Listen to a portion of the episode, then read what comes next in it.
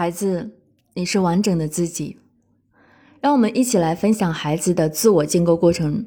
孩子的成长需要成人为他提供充分的物质环境和精神环境，然后按照精神种子所包含的信息的引导，经历自我意识的萌芽、形成、使用、确定等过程，最终建构起有力量的自我。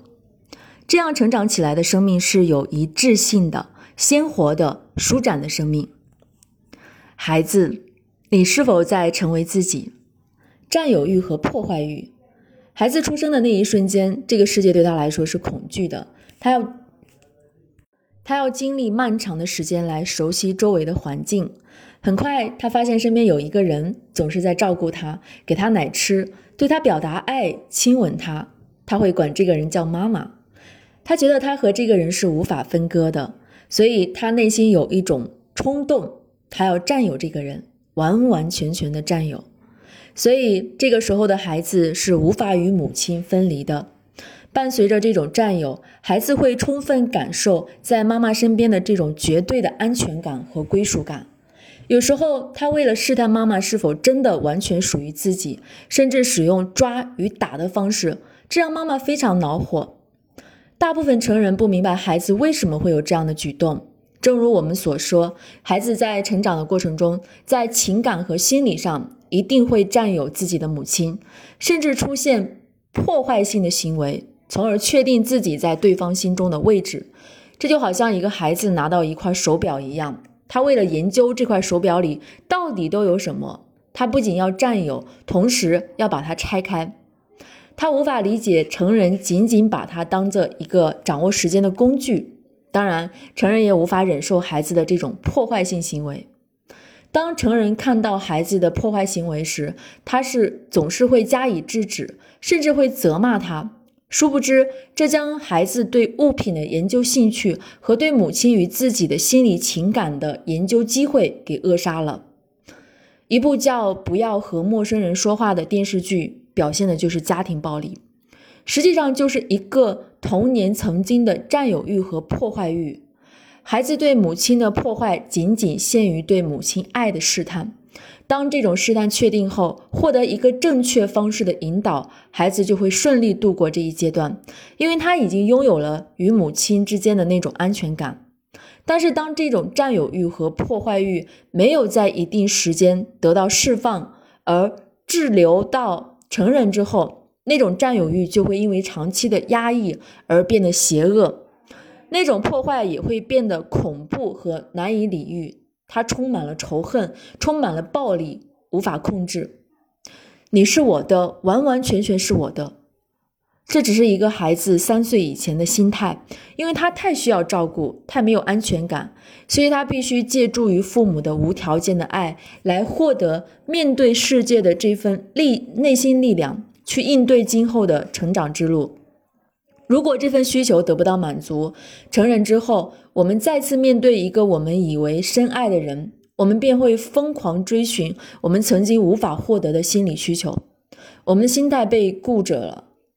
固着在那段那段对父母的心灵需求上，每每这个时候，我们的心态就退化到了三岁。我们就是要占有这个人，不仅要占有，而且为了试探这个人是否真的爱我，我们会向对方实施暴力。但每一次暴力实施后，我们又会开始哀求对方原谅自己。我们来看一个例子吧，看看这个孩子是如何占有、破坏自己的母亲的。浩是一个单亲家庭的孩子，一岁时父母离异，他由妈妈和外婆带养。两岁半时，他被送到了幼儿园。三岁半开始，妈妈将他全托。在老师和亲人眼里，他是一个安静、腼腆、可爱、懂事的男孩，很早就会自己穿衣穿鞋，独立做一些事。孩子的妈妈是个柔弱的女人，性格比较内向，心理力量比较弱。在他年轻的时候就生下了这个孩子，他无法让孩子感受到那种心理上的一体化。孩子表面的独立让妈妈还是比较放心，只是她心里隐隐有些担忧，觉得孩子过于沉默。孩子四岁半后被家人送到了爱和自由幼儿园，可是从五岁那年起，孩子的性格就发生了变化，从起初的乖巧，突然变得易怒、脾气大、攻击性强。在幼儿园依旧独立顺从，但是对他越亲近的人脾气就很大，尤其是对妈妈，时常在无来由的情况下打妈妈、揪她的头发。对一个年轻妈妈来说，这真的是非常痛苦。她不能理解，也无法承受，尤其是在公共场合，每一次这种行为都会激怒妈妈。当她无忍无可忍的时候，往往表现出两种极端的态度，或者是抛下孩子扭头就走。或者是无奈的哭泣。每当这个时候，孩子似乎一下子又回到了那种一直以来的恐惧、忍耐和压抑当中。我清晰的记得孙日雪老师为这位妈妈咨询的那一幕。当这位妈妈诉说完她的苦恼后，还孙老师告诉她：“你一定要忍耐，因为孩子在成长的这四五年里受到的压抑太多了。”由于他的性格，所以无法把他的压抑和痛苦很好的宣泄出来。他也从来没有在你这里获得过真正的关注和安全感，而他又太需要这些。你需要的就是忍耐，并且每次在这个时候都要反复的告诉孩子：“妈妈很爱你。如果你难受，你就哭吧，妈妈在这里陪着你，妈妈能理解你。无论怎样，妈妈都爱你。”只是这样打妈妈，妈妈太痛苦了。我们换一种方式吧。这个方法需要妈妈拥有巨大的勇气和承受力。在孙老师的鼓励帮助下，这位妈妈一直坚持着。一年之后，当我再见到孩子时，她变得平静多了。妈妈看到了效果，虽然有时候也会感叹养育孩子的不易，但是我能感觉到她内心有一种欣慰。又过了两年，再次见到这位母亲，她给我讲述了儿子的变化。虽然她也有些担忧，因为曾经的心理伤痕让孩子在学习上并不出色，但孩子所表现出来的幽默与智慧，让这位母亲感到了健康人格的魅力。不久前再一次见到这位母亲，她的愉悦神情深深地触动了我。我们聊了很久，她告诉我，她很感激孙老师。因为他的孩子现在十二岁，出色的让身边的每一个人都称赞，很多孩子的妈妈都羡慕他，孩子是那么的自律，尤其是对他这位单亲母亲发自内心的体贴与理解，着实让这位妈妈感动又欣慰。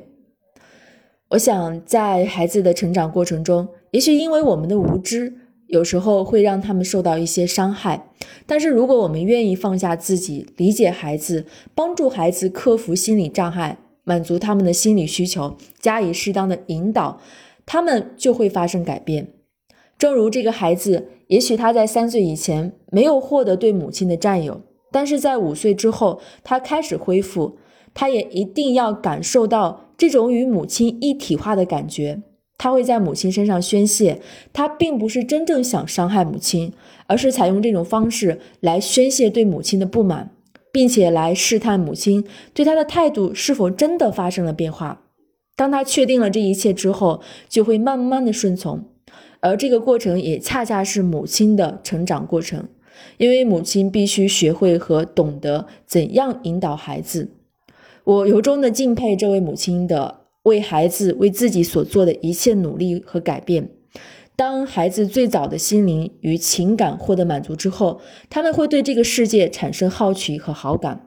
当然，有些时候他们真的会破坏。用他们的眼光来看，破坏就是探索。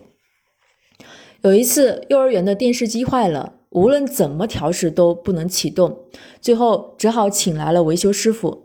当维修师傅把电视机后盖打开的那一刻，所有人都惊呆了，因为这个线路板里布满了细沙。不知道是哪个孩子将沙子筛选过后，把最细的那一部分从电视机的通风孔倒了进去。我们研究了很久，始终不知道孩子使用了什么方式将那些细沙准确无误地撒了进去，并且不留下任何的作案痕迹。那位维修师傅更是哭笑不得。他修电视二十年，从未遇到过这种情况，直喊不可思议。对于一个孩子来说，了解这种机器里怎么能出现那么多好看的好玩的图像，一定是一件非常值得探索的事情。而对于我们成人来说，又有多少时间和耐心去为孩子创造这样一个探索的环境？我们并不鼓励孩子搞破坏，但我认为成人应该将压抑后的破坏行为与孩子所拥有的不同于成人的创造力和想象力以及探索精神区分开。只要引导有方，其教其教育效果会完全不同。